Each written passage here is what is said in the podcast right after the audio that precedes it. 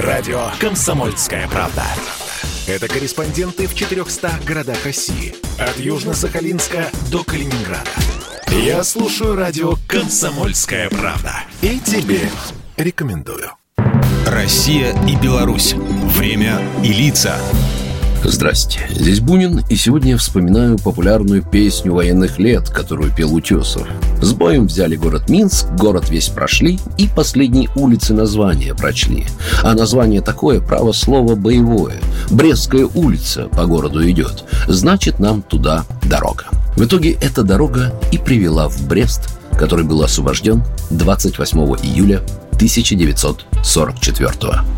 К боям за Брест фашистские войска готовились основательно. К началу года гитлеровцы создали рядом с городом мощный укрепленный район с большим количеством дотов и минных полей. Также в систему обороны были включены форты Брестской крепости. Для повышения боевого духа был даже издан приказ Гитлера о невозможности отступления с этих позиций.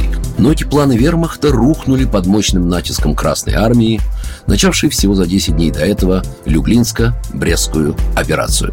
Освобождение Бреста и фортов Брестской крепости было своеобразным возмездием за июнь 41-го. Если тогда, в самом начале войны, небольшая горстка наших воинов длительное время удерживала крепость, отражая натиск во много раз превосходящего противника, то теперь, в 44-м, значительные силы немецких войск при наличии большого количества оружия и боевой техники, несмотря на строжайший приказ фюрера удерживать укрепленный район любой ценой, не могли удержаться здесь и двое суток писал в своих воспоминаниях Иван Иванович Байков, начальник оперативного управления Первого Белорусского фронта, один из разработчиков Люблинско-Брестской операции. Город Брест был оперативно значимым железнодорожным узлом и мощным укрепленным районом обороны немцев на Варшавском направлении. Фронт Рокоссовского располагал девятью общевойсковыми армиями, танковой армией, тремя кавалерийскими, двумя танковыми и одним механизированным корпусами. Поддержку с воздуха должны были осуществлять две воздушные армии.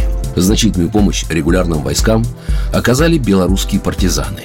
Они обеспечивали руководство фронта разведданными и противостояли попыткам захватчиков подтянуть дополнительные силы и обеспечить вермахт продовольствием.